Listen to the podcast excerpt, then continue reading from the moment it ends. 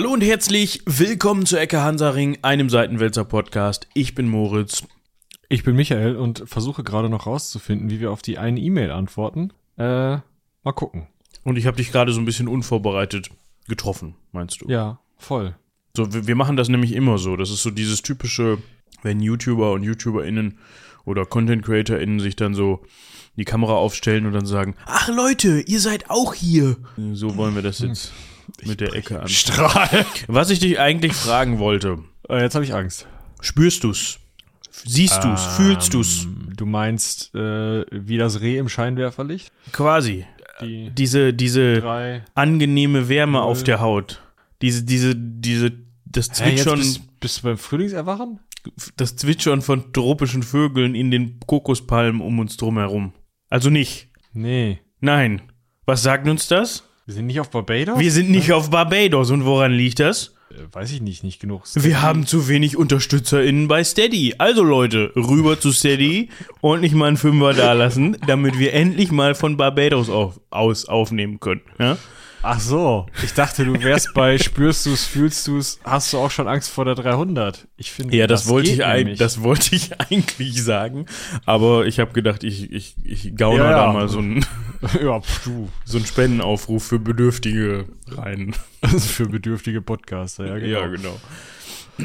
Ja, müssen Nee. wir mal gucken, ne? Ob das, wenn das so weitergeht mit den Deals. Ich meine, wir dürfen noch nicht zu viel verraten, aber da bahnt sich was an im kommenden Jahr. Also. Oh ja, ich sag mal so, der keine Ahnung, der HBO Netflix Deal ist eingetütet, ja, ihr werdet dann in einem Jahr die siebenstaffelige Serie Ecke Hansaring weil dort unser finden. Leben drumherum ja auch so spannend ist, was die ja bei so, solchen Veranstaltungen eigentlich immer nur verfilmen. Da Da geht's ja nie ums Produkt. Da wird die Erfolgsstory Ecke Hansaring veröffentlicht und wir werden dann von, keine Ahnung, ähm, wie heißt denn Thor noch hier? Äh, Chris Hemsworth? Chris Hemsworth und äh, ich bin dann wahrscheinlich äh, hier, keine Ahnung, Jason Momoa oder sowas. Oh ja. ich würde es mir angucken. Ja, ich auch. Ich würde wahrscheinlich wegcringen, aber ihr könnt ja mal da auch, keine Ahnung, Anrufen und mal bei denen sagen, dass sie das mal machen sollen, genau. Nein, äh, worauf ich eigentlich hinaus wollte, ist, die 299 steht auf der Uhr. Das werdet ihr sicherlich mitbekommen haben, wenn ihr auf diese Folge klickt, oder ist es euch einfach egal, was da für eine Nummer steht. Für uns so. Ja. ist das gar nicht so irrelevant, zumindest zu gewissen Teilen. ne? Also wenn da eine 299 steht, dann fangen wir schon mal zu zappeln an, weil das bedeutet, irgendwann kommt dann bald mal die 300 und da gibt's ja dann immer was zu feiern. Das sind ja immer unsere Specials und so auch nächste Woche. Die Folge ist schon fertig, geschnitten, eingetütet, also wir müssen die nur noch veröffentlichen für euch und dann sind wir auf euer Feedback gespannt. Genau noch vorher so ein bisschen Gelaber vorneweg aufnehmen. Einfach so die 15 Minuten, damit die Leute nicht. Für, wie wird's für diese Folge? Nee, für die 300. Ach so. Ja, es könnte sein, dass wir mal wieder keine Hausmeisterei in der Folge haben. Ne? Ja, das wäre nicht so schlimm. Ich glaube, die ist mit drei Stunden lang genug. Ja. Dass die Leute uns das Wie verzeihen. viele Gäste haben wir da? Drei? Ja. Insgesamt ja. Gut, so viel dazu. Jetzt haben wir euch hoffentlich genügend heiß gemacht. Falls die Folge schon draußen sein sollte, wenn ihr das hört, hops direkt rüber, spart euch diese Folge, gönnt euch erst die 300 und dann kommt hierhin wieder. Was ihr euch auch erst gönnen könnt, bevor ihr diese Folge jetzt, also jetzt unterbrechen ist schwierig, aber danach die 298, da geht's nämlich überblickig über die Geschichte von Mexiko. Die wäre sehr sinnvoll, die vorher zu hören. Ja, wir holen euch heute noch mal so ein bisschen ab bei dem einen oder anderen Punkt. Für alle, die die gehört haben, denen wird der ein oder andere Punkt bekannt vorkommen. Da kommen wir nicht drum herum, dass wir uns hier und da mal wiederholen. Aber trotzdem steigen wir tiefer in ein Thema ein. Das haben wir ja letzte Woche schon versprochen. Und in diesem Sinne lasst uns auch dazu wieder gerne Feedback da. In der 300 geht es dann aber nicht um Mexiko, das versprochen. Nö, da werden wir auch keine E-Mails lesen, ne? Das ist, das ist richtig. E-Mails können wir nämlich heute dafür lesen. Ja, und zwar Lisi haben wir hat, da äh, zwei an der Zahl, die wir herausgreifen. Genau. Äh, Lisi hat geantwortet, die wusste schon, dass Justo Armas äh, heute das Thema sein wird. Hat dafür eine Tasse bekommen. Jetzt guckt er, guck. Jetzt guckt er, guck. Ja, jetzt gucke ich komisch. Scroll doch einfach mal ein bisschen in unseren dankenswerterweise und erstmals seit langem von Inga, also nicht erstmals seit langem von Inga, sondern überhaupt von jemandem in Ingas Position, äh, aber weil ist Inga, in das, vorbereiteten ähm, Präsentation. Dossier, ich, wollte ich gerade schon sagen. Dossier, ja. Scroll einfach mal auf Folie 29. Ja, ich weiß ja auch, wo du dich aufhältst gerade in diesen Folien. Das ist ja das Schöne daran. Ne? Deshalb. Ja, du bist nur ein anonymes Schaf. Das drucke ich mir aufs Shirt. Das, ich bin Alles nur klar. das anonyme Schaf. Lächeln und winken. Ja, jetzt weiß ich auch wieder, was, wen du mit Justus, äh, Justus Hamas meinst. Ja. Da kommen wir aber gleich noch drauf. Dann versteht ihr den Witz. Ja, am Ende, am Ende, genau. Vorher nicht. Genau. Gut, dann haben wir noch eine Mail. Ja. Diese Mail ist von Fabian, der uns bei Steady unterstützt, was dich überhaupt nur auf die Idee gebracht hat, wieder mal Werbung für Steady äh, zu machen, weil er das hier reingeschrieben hat, sonst wärst du nie drauf gekommen. Tatsächlich? Nee. Ja, weil du die gerade zum ersten Mal liest. Die ist ja auch, auch noch erst gar nicht so alt. Ich muss halt mal wirklich gucken, ob ich die überhaupt bekommen habe. Die ist an Rumlaber der Seitenwälzer gegangen? Ja. Und da muss man mir die weiterleiten. Aber bitte. Diggi, du stehst im Anbetreff Moped. Natürlich hast du die bekommen. Das halte ich für ein Gerücht. Der Betreff ist späte Rückinfo zwecks Hörzeit Ecke Hansaring. Ja, die, ja, jetzt habe ich sie auch. Also ich sollte mein E-Mail-Postfach aufräumen. Doch, die habe ich tatsächlich damals gelesen. Damals vor einer Woche. Okay. Mhm. Auf jeden Fall äh, gibt es eine, eine Herausforderung zum epischen Duell, da äh, ja, der gute Fabian uns zu den Top 0,5% unserer Fans über Spotify hört, äh, gehört und hört. Und ich habe gerade mal ein äh, naja, einen anderen Fan, ich persönlich kenne, die äh, neulich auf unseren Podcast gestoßen wurde, gefragt, inwieweit sie denn da stundenmäßig oder minutenmäßig dran ist. Und das heißt, hoffentlich werden wir bis zum Ende der Folge herausfinden und euch sagen können, sonst halt in der übernächsten, ob der Philipp gewonnen hat oder nicht. Fabian. Genau, das können wir uns dann mal überlegen beziehungsweise nicht überlegen, sondern das können wir dann mal, dann mal küren in der, in der übernächsten wahrscheinlich. Dann müssen wir nur dran denken in dem Moment. Aber das kriegen wir schon hin. Vielleicht ja. machen wir dann ja mal irgendwie in einem Jahr oder so, wenn sich da noch mehr Leute melden, gibt es dann die goldene Pappnase oder sowas. Als ja, oder einfach eine Tasse, ne? Wir können nicht ständig Tassen verschenken. Das macht uns arm. Ich habe gerade eben von Barbados gesprochen. Das geht so nicht weiter. Ja, entweder das oder wir können mal dieses anonyme Schaf echt auf ein Shirt drucken. Wir haben ja jetzt eine Shirt-Druckmöglichkeit. Ja, das stimmt, aber die Shirtdruckmöglichkeit kotzt im Strahl, wenn die jede Woche drei Shirts fertig machen soll, glaube ich. Mit wechselnden Motiven. Dann gibt es bald hier nicht nur den Bahnstreik, sondern auch andere Streiks. Ja, den Shirtstreik. Wir, wir, wir kratzen sowieso immer schon nah an dem Streik vorbei, glaube ich. Und strapazieren Nerven ab und zu. Also, obwohl das war auch schon mal schlimmer, ne, mit irgendwelchen Anfragen und. Ich wollte gerade sagen, also, bisher geht's, glaube ich. Ja, hast recht hast recht. Also ich hatte, ich hatte, weiß ich nicht, ich hatte halt vorhin noch mal eben kurz ein Anliegen. Das ging dann aber. Das wurde schnell und kompetent gelöst. Ja. Ja. Gut.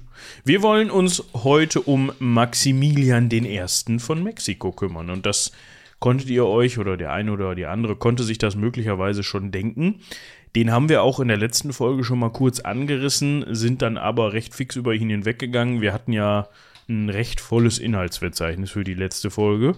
Und diese Folge geht es dann ausschließlich, also fast ausschließlich ums um Maxle. Maxle. Maxle den ersten von Mexiko. Ich will immer irgendwie sagen Maximilian der dritte, aber schön wär's, ne? Also, nee.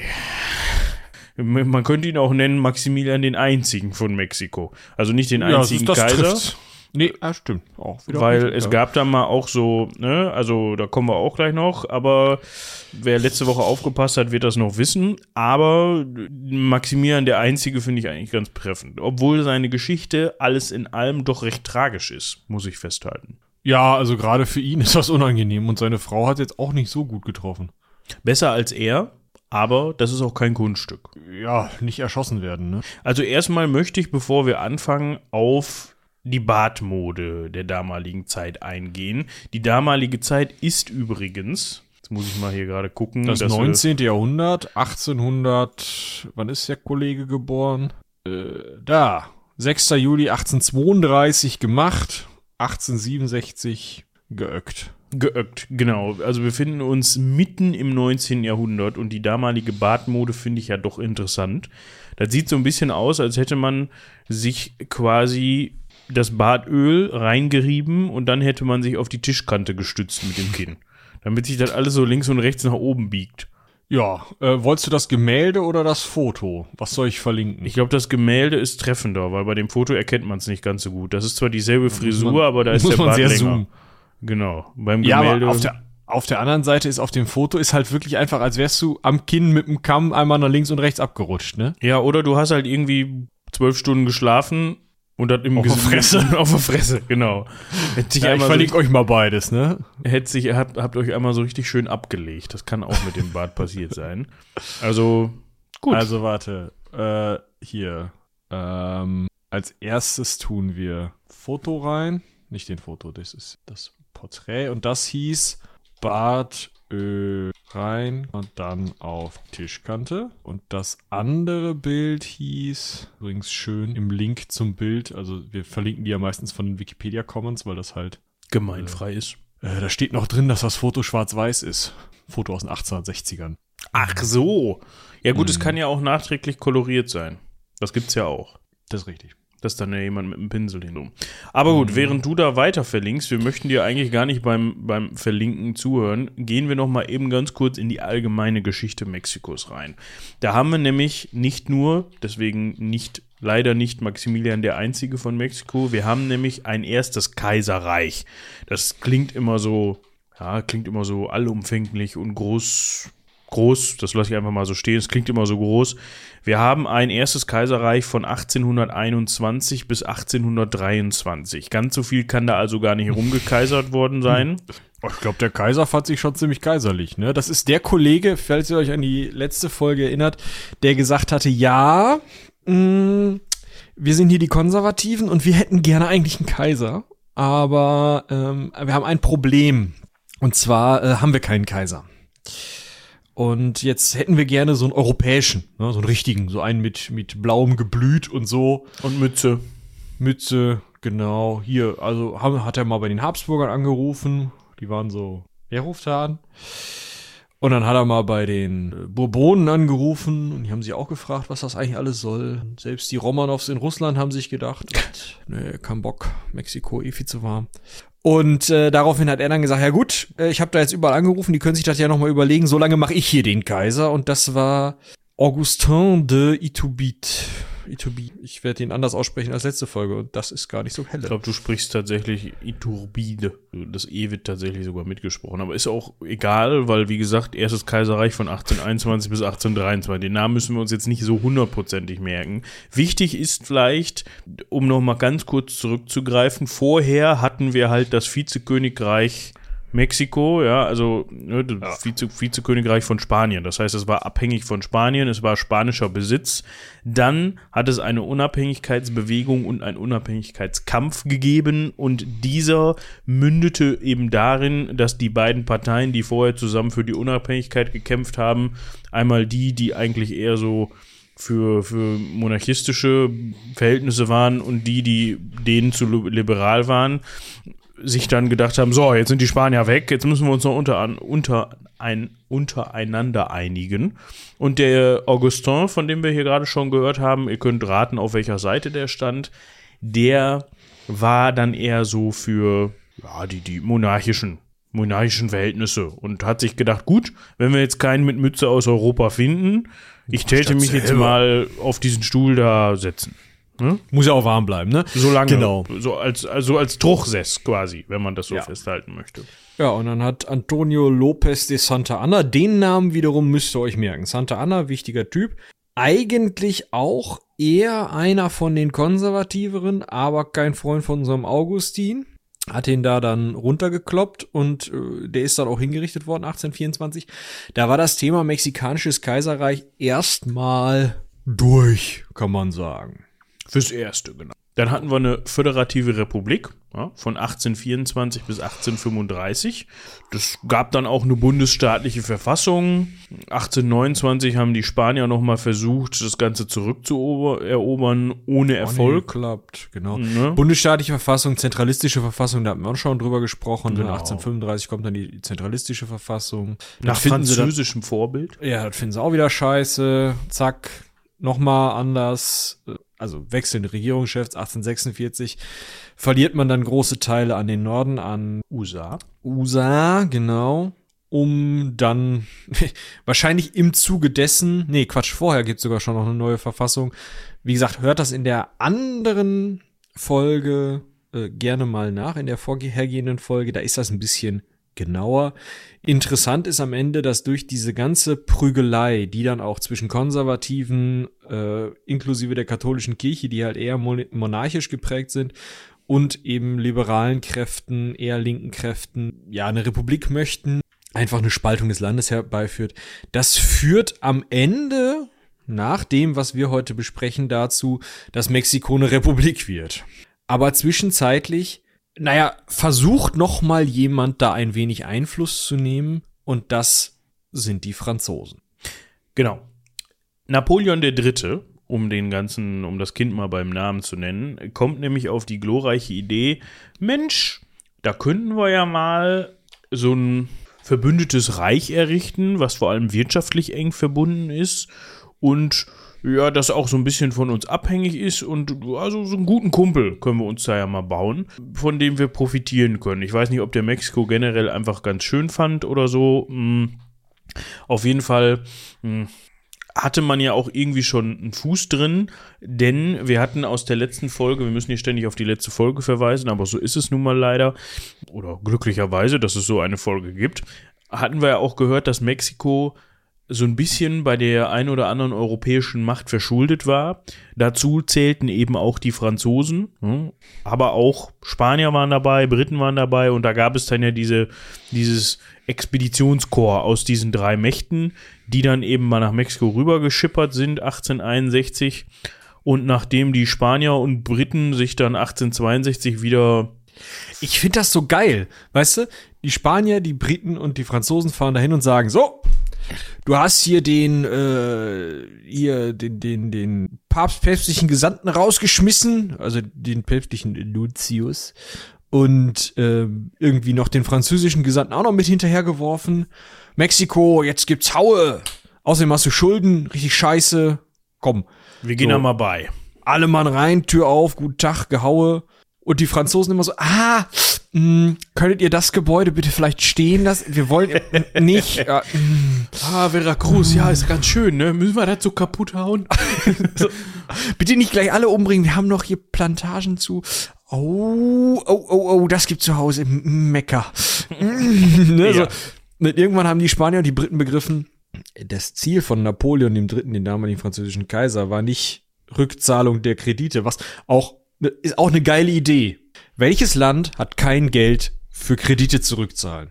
Ein Land, das im Krieg ist. Ja, Leute. Aber gut. Es ist nicht so, dass die Mexikaner da irgendwie auf den Goldsäcken gesessen haben und in die Nase gepopelt haben und gesagt haben, nö, nö, nö, nö, nö, nö, nö, das kriegt ihr nicht zurück. Das Land war halt vorher durch die sehr lange andauernden innerpolitischen Diskrepanzen. Ja, also erstmal Unabhängigkeit von Spanien, dann hatte man da noch diese Geschichte mit ständig wechselnden Präsidenten und so weiter und so fort, weil man halt diese zwei verfeindeten Lager hatte.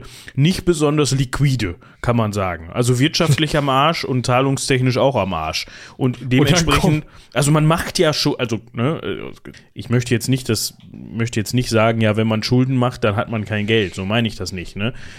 Also es funktioniert auch heutzutage durchaus, dass man zu einer Bank geht, sich einen Kredit holt und den dann auch abbezahlt. Also, aber in dem Fall war das dann wohl eher so, dass die aus dem letzten Loch gepfiffen haben und sich da mal Geld geliehen haben. So, und wenn man dann da jetzt hingeht und sagt, okay, ihr habt Schulden bei uns und außerdem habt ihr den päpstlichen Legaten rausgeschmissen, dann erwartet man, glaube ich, auch eher weniger, dass die einem jetzt einfach das so bar auszahlen und man wieder nach Hause fährt, sondern dann möchte man eigentlich irgendwas verwerten, was man da bekommt, oder? Das wäre jetzt meine Idee, ja. So, und die Briten und Spanier sind dann halt irgendwann wieder nach Hause gefahren, weil, keine Ahnung, war vielleicht zu teuer, war nicht. Nee, die, die haben einfach, die haben einfach gesehen, scheiße, die Franzosen, die halten hier alles intakt und die Franzosen besetzen hier alles. Wir wollen hier nicht einfach nur Erfüllungsgehilfen von der französischen Eroberung Mexikos sein. Was ist das denn hier? So war das nicht abgesprochen. Ich meine, die Spanier hätten ja auch auf die Idee kommen können zu sagen, ach, ach so, Ja, das haben wir schon mal versucht vor ein paar Jahren, aber wenn ihr uns helft, vielleicht können wir uns das ja auf. Also offensichtlich Ja. war das spanische Interesse an Mexiko zu dem Zeitpunkt auch einfach nicht mehr vorhanden. Oder man wollte sich nicht mit den Franzosen anlegen, die da die Mütze aufhaben wollten. Oder man hat sogar mit den Franzosen gesagt, ey Leute, können wir das nicht zusammen machen? Und die Franzosen haben gesagt, raus. Weiß man Alles möglich. nicht.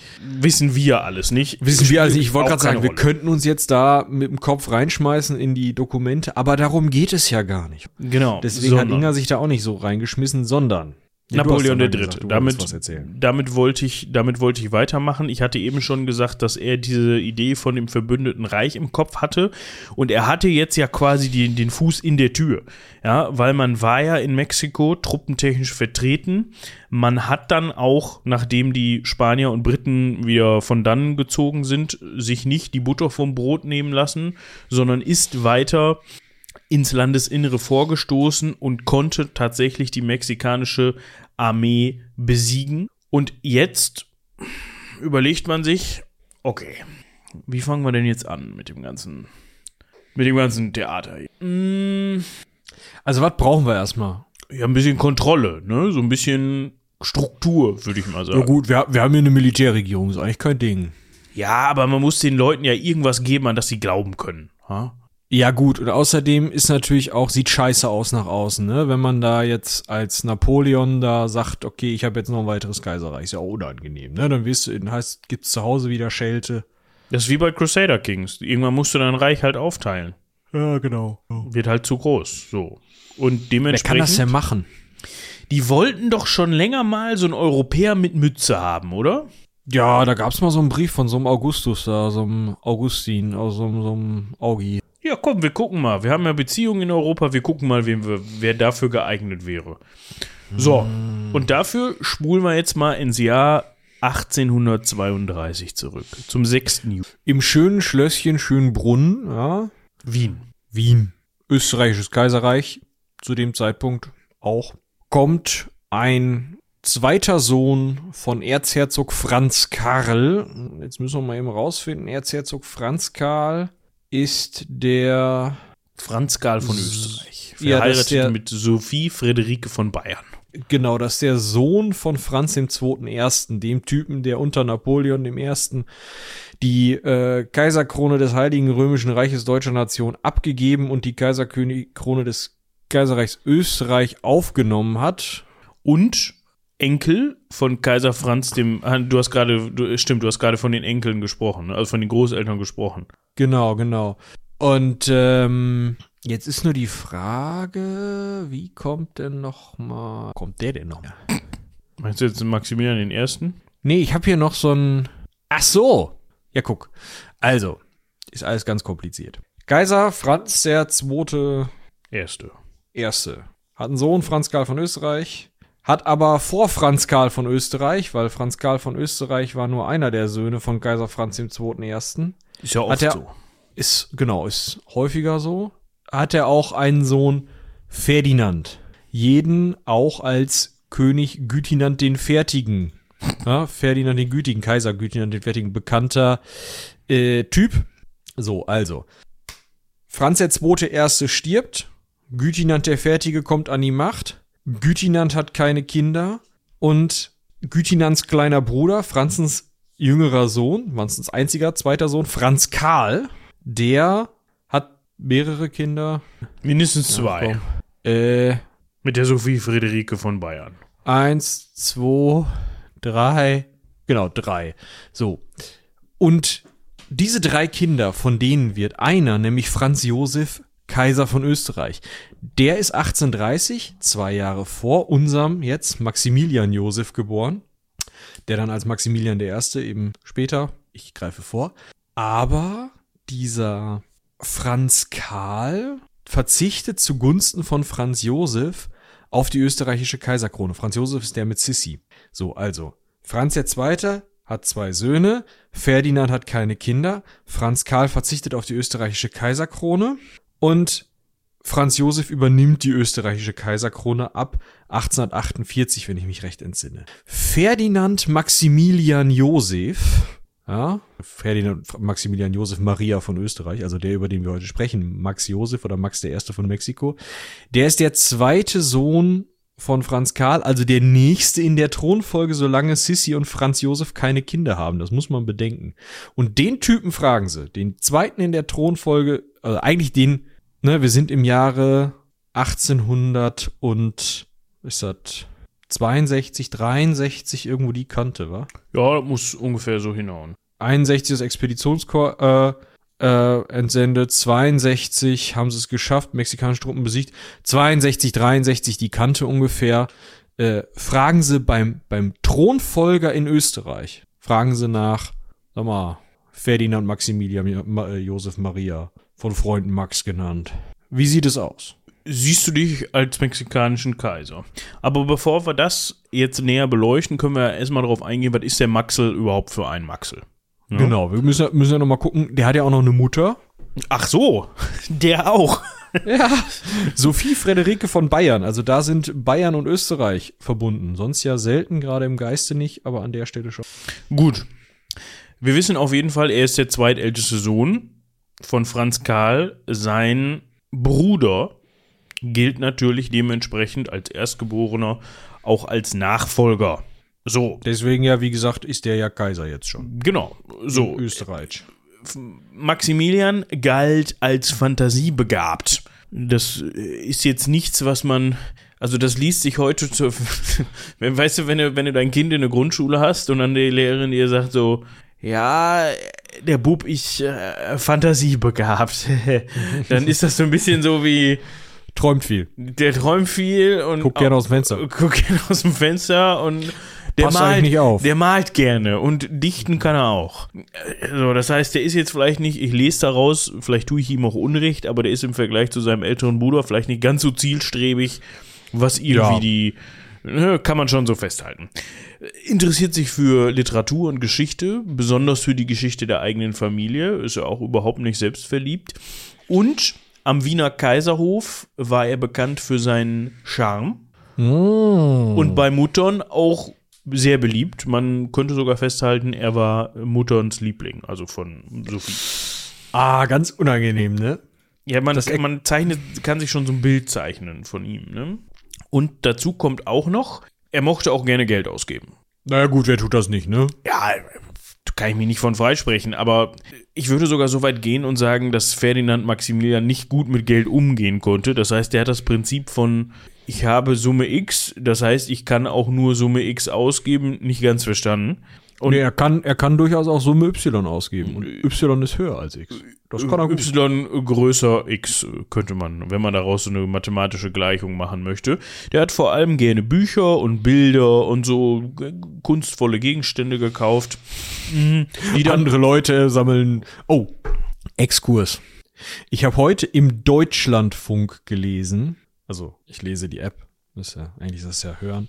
Aber äh, auf jeden Fall habe ich gelesen, dass äh, in Frankreich äh, zwei Halunken bei einem Pokémon-Kartensammler eingebrochen sind und dem seiner 100.000 Pokémon-Karten beraubt haben. alle, die haben alle mitgenommen.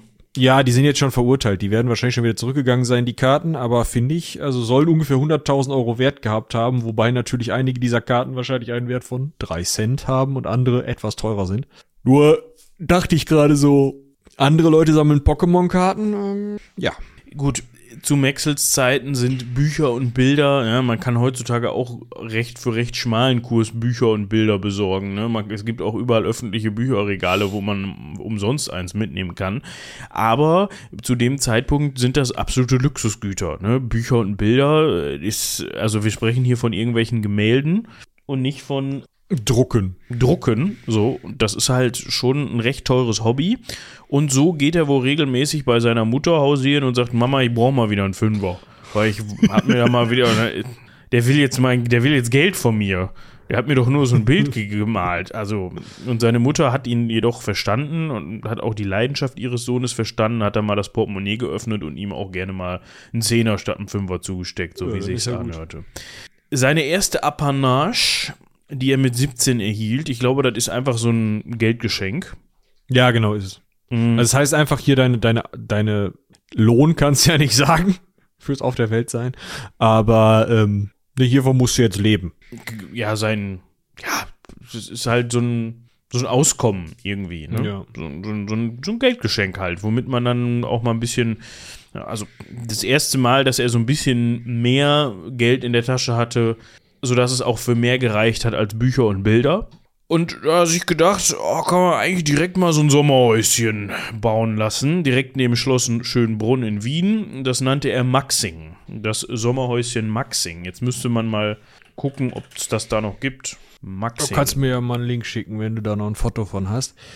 Äh, das Sommerhäuschen Maxing zeugt natürlich von einer gewissen Selbstverliebtheit, weil der Rufname war eben nicht Ferdinand, sondern eben Max, Maximilian. Und ähm, ja, nicht nur diese Selbstverliebtheit, sondern auch äh, diese Träumerei, dieses nicht mit Geld umgehen können, aber auch seine Liberalität, also sein, ich kann ihn zitieren, mein Freimut, mein buschikoses offenes Wesen, genieren meine liberalen Ansichten, schockieren ihn, in dem Fall, da sollte es jetzt drum gehen, seinen Bruder, den Kaiser Franz Josef. Sein Bruder ist zu dem Zeitpunkt, als er 17 ist und seine erste Apanage bekommt, ist Franz Josef 19, wenn ich mich recht entsinne. Genau, 19. Und ist zu dem Zeitpunkt schon ein Jahr Kaiser. Der ist mit 18 Kaiser geworden. Das heißt. Seine Apanage ist ein bisschen größer. Weil er Thronfolger ist, meinst du? Ja, das Nee, weil er Kaiser ist. Ach so, nein, der hat keine Apanage. Nee, der hat, der hat Österreich. Ja. Wenn der was braucht, dann macht er das. Ja, also, ne, Maxle ist der ewige Zweite. Es ist ja auch wahrscheinlich, dass der 18-jährige Franz Josef und seine Sissi dann oder 19-jährige, dass die noch Kinder machen und dann ist das Thema eh durch für Maxle. Und diese ganzen liberalen Ideen, der kann ja machen, was er will als Thronfolger. Was soll denn da passieren, ne? Also, die Wahrscheinlichkeit, dass der anfängt irgendwie, also, oder anders, die Wahrscheinlichkeit, dass Franz Josef jetzt in den nächsten sechs Wochen irgendwo gegen einen Baum fährt und, äh, was weiß ich, äh, nicht mehr da ist halt und dann unser Max da an die Macht kommt, ist äußerst gering. Und äh, diese, ja, diese ganzen liberalen Ideen sind halt nicht so wichtig. Es wäre vielleicht gar nicht so uncool gewesen, Max auf den österreichischen Thron zu setzen, weil der hat mit der Revolution von 1848, die auch das ein, die Einsetzung von Franz Josef überhaupt erst bedingt hat. Ne? Also diese Aufstände im äh, nicht nur im, in Österreich, sondern auch eben gerade im Heiligen Römischen Reich, äh, beziehungsweise im Deutschen, in den deutschen Landen so rum, vielleicht gibt's da jetzt schon nicht mehr, die halt zu einigen Umstürzen geführt haben, die dann häufig wieder zurückgerudert wurden. Diese, diese ganze Veranstaltung von unser Max halt cool. Franz Josef hat halt gesagt, nice, dass ich jetzt Kaiser bin und Vater nicht nochmal ran muss. Aber, also so richtig, so liberal oder so bin ich. Ich könnte noch mal eben kurz einwerfen, die Maxing-Villa ist 1955 abgerissen worden. Das ist ja schade. Es gibt noch die Maxing-Straße, wenn ich das richtig sehe hier, und das Maxing-Stüberl. Das ist ein Restaurant an der Maxing-Straße. Aber das ist in der Nähe vom großen Palmenhaus Schönbrunn, aber sonst oder Wü Wüstenhaus gibt es auch. Wüstentiere in einem Glashaus, beschreibt Google Maps. Das ist ja interessant. Gut, also die Maxing Villa könnt ihr leider nicht mehr besichtigen, aber das war ja auch nur Teil seiner Anfänge, ne? Ja, genau. Also er ist dann ja junger Erwachsener, ne? Wie gesagt, 17, erste Apanage, erstmal eine Villa. Schön erstmal ein bisschen reisen, ne? Wie praktisch, dass da gleich dann das, ne, dass man auch gleich eine Flotte hat. Kann man gleich die österreichische Flotte bemühen und da auf der, jetzt muss ich mal eben gerade gucken, auf welchem Schiff war das denn noch? Kaiserin irgendwas, ne? Musst du mal gucken. Ist auch nicht so wichtig. Fregatte ja, Elisabeth. Die Fregatte Elisabeth. Kaiserlich-königliche ja, genau. Fregatte Elisabeth. So, da ist er in Portugal und lernt Maria Amalia von Brasilien kennen. Äh, eine Tochter des brasilianischen Kaisers. Über dieses brasilianische Kaisertum werden wir auch noch eine Folge machen. Ich glaube, das ist auch ganz spannend. Seine Cousine, um das mal festzuhalten. Ja, das ist ja notwendige Bedingung. Das ist mir schon klar. Im europäischen Adels, Hochadels, Zirkus. Da musst du also weit suchen. Aber über Victoria reden wir ja auch noch. Ich meine, das ist jetzt halt auch, also man darf sich jetzt nicht vertun, das ist jetzt nicht seine Cousine ersten Grades. Ne? Das ist jetzt nicht die, die Tochter von seinem Onkel. Mm, da wäre ich mir gar nicht so sicher. Nicht? Na, also die, die brasilianischen Kaiser waren Habsburger. Ach so. Oder zumindest so eng mit den Habsburgern verwandt, dass der letzte, also das Pedro der Zweite, der brasilianische Kaiser, noch diese Habsburger Lippe hatte. Hm. Also genetisch ist das Tinef, was der sich da verliebt.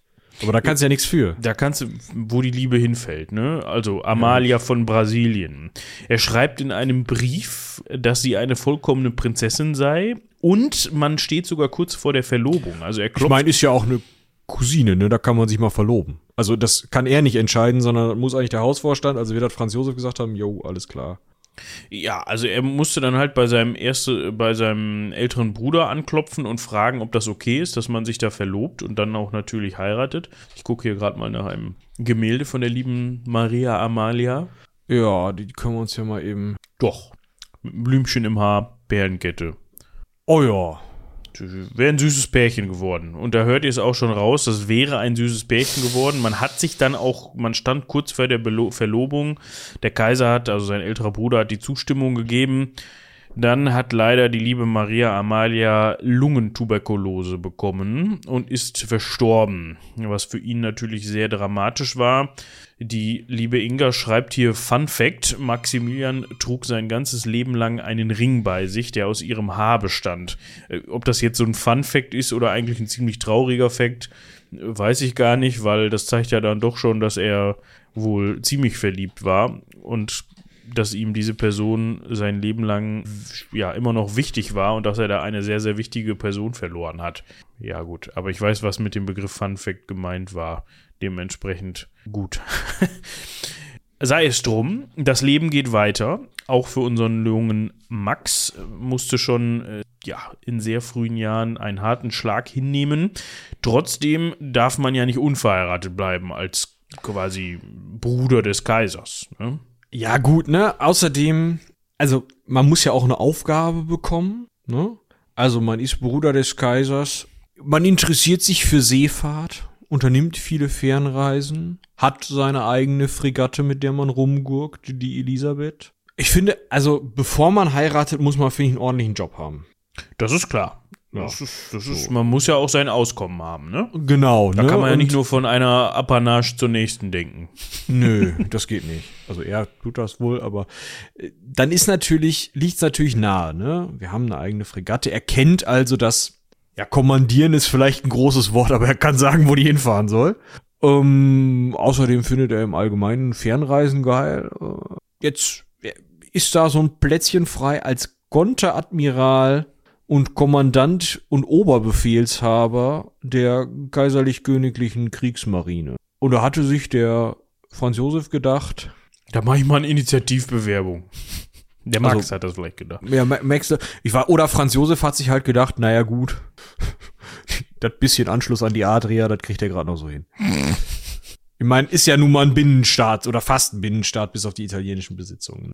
Aber im Ersten Weltkrieg haben österreichische U-Boote und Schiffe. Im Gardasee? Nee, in der Adria, hör mal. Okay. Aber ist ja auch gut. Auf jeden Fall, er, er kriegt dann da hier seinen, seinen Job. Ne, schön, wie gesagt, Oberbefehlshaber der Kriegsmarine. Strukturiert die auch so ein bisschen um. Also, Malt die Schiffe mal neu an, meint sie. Nö, ich gehe mal davon aus, der hatte ja nette Ideen, ne? War irgendwie von wegen hier äh, ähm, Liberalisierung oder so. Vielleicht hat er irgendwie eine demokratische Kapitänswahl eingeführt oder so. Keine Ahnung. Es- Es ist auch, also es ist für die kommenden Kriege, ne, deutsch-österreichischer Krieg zur Reichseinigung oder deutsch-deutscher Krieg. Da kommt jetzt die Flotte nicht wirklich vor. Und auch im Ersten Weltkrieg macht die nicht viel. Also dafür ist diese Umstrukturierung, wenn sie denn dann noch überhaupt gültig ist, jetzt nicht zentral, sagen wir es mal so. Aber Maxler hat was zu tun. 1854 bis 1861. Ist auch gut. Ja, sicher. Und er hat einen sicheren Job. Ja, damit kann dann auch Leopold I., der belgische König, sagen, jetzt kann er seine Tochter da auch ähm, Heiraten. guten Gewissens. Ja. Ja. Und zwar geht es um Prinzessin Charlotte, Tochter von Leopold I. Und die heiraten 1857 in Brüssel. Also nicht Leopold I. und Charlotte, sondern Maxwell. Das wäre auch ein bisschen sehr ne? komisch. Ich meine, denen ist alles zuzutrauen, da diesen europäischen Adligen, aber gut, so weit gehen sie dann doch nicht. Charlotte von Belgien wird sie auch genannt. Wen haben wir denn da vor uns? Entstammt dem ersten König der Belgier, also auch dem deutschen Haus Sachsen, Coburg und Gotha. Und wer da jetzt aufgepasst hat, dem klingeln da jetzt die Ohren. Sachsen, Coburg und Gotha, das kommt uns irgendwie bekannt vor. Ja, könnte sein, dass das was mit dem äh, heute zutage noch amtierenden britischen Königshaus zu tun hat. Und ganz genau so ist es. Sie war eine direkte Cousine von Königin Victoria, als auch von deren Ehemann Albert von Sachsen-Coburg, Gotha. Und hatte wohl ordentlich was mitzubringen in die Ehe. Sie galt nämlich als eine der reichsten Prinzessinnen Europas. Das ist ja für unseren Maxle gerade gut.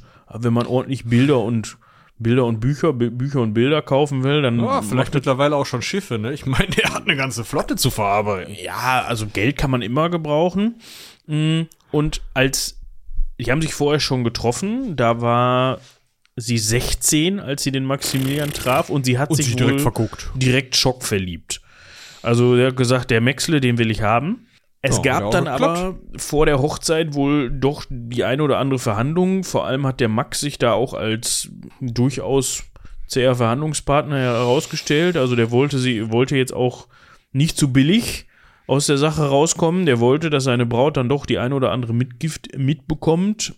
So hat man sich darauf geeinigt, dass man 535.000 Franc in Schmuckstücken bekommt und 2.874.000 Franc in Wertpapieren. Lohnt sich. Die Frage ist jetzt natürlich, Franc, ist französische Währung. Jetzt ist halt die Frage, also wie viel Kaufkraft war das? Man könnte, glaube ich, festhalten, das hat sich gelohnt. Schwierig, das jetzt einzuordnen aus der Ja, Zeit. Haben wir schon mal drüber gesprochen. Du kannst jetzt schlecht irgendwie das umrechnen auf einen aktuellen Eurokurs, aber das dürfte für eine damalige Zeit natürlich ein Geldbetrag gewesen sein, den äh, wahrscheinlich ein, ein ganzes Dorf in 100 Jahren nicht verdient hat, so ungefähr. Also das war eines Kaiserbruders entsprechend. Und mit seinen ganzen Schulden und so weiter und so fort hat er wohl gesehen, dass er ordentlich dabei wegkommt. Ich verlinke euch mal ein Foto aus dem Jahr der Hochzeit. Da guckt der Max zwar nicht ganz so helle, aber das geht, glaube ich, trotzdem. Ja, der guckt ja echt so ein bisschen so, äh, äh, Foto? Und sie guckt so ein bisschen wie, jetzt, äh, Max. jetzt guck mal anständig in die Kamera. Aber gut, ne, wenn man dann da halt 15 Minuten für so ein Foto posieren muss, da kann einem auch schon mal der Blick abrutschen. Ja, das kann man so sagen.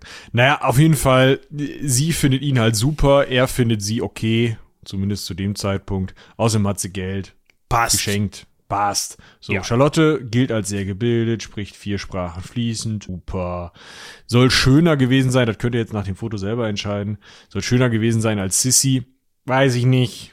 Auf jeden Fall. Ich müsste mir jetzt nochmal ein Foto von Sissi aufrufen. Ja, ich verlinke von Sissy. Mein Gott. Also von Elisabeth von Österreich-Ungarn sprechen wir. Haben wir denn da mal irgendwie ein. Ich hätte hier ein Gemälde, da guckt sie zwar auch ein bisschen, als hätte sie für ein Foto posiert, aber bitte. Ja, aber wir wollen ja auch gerne.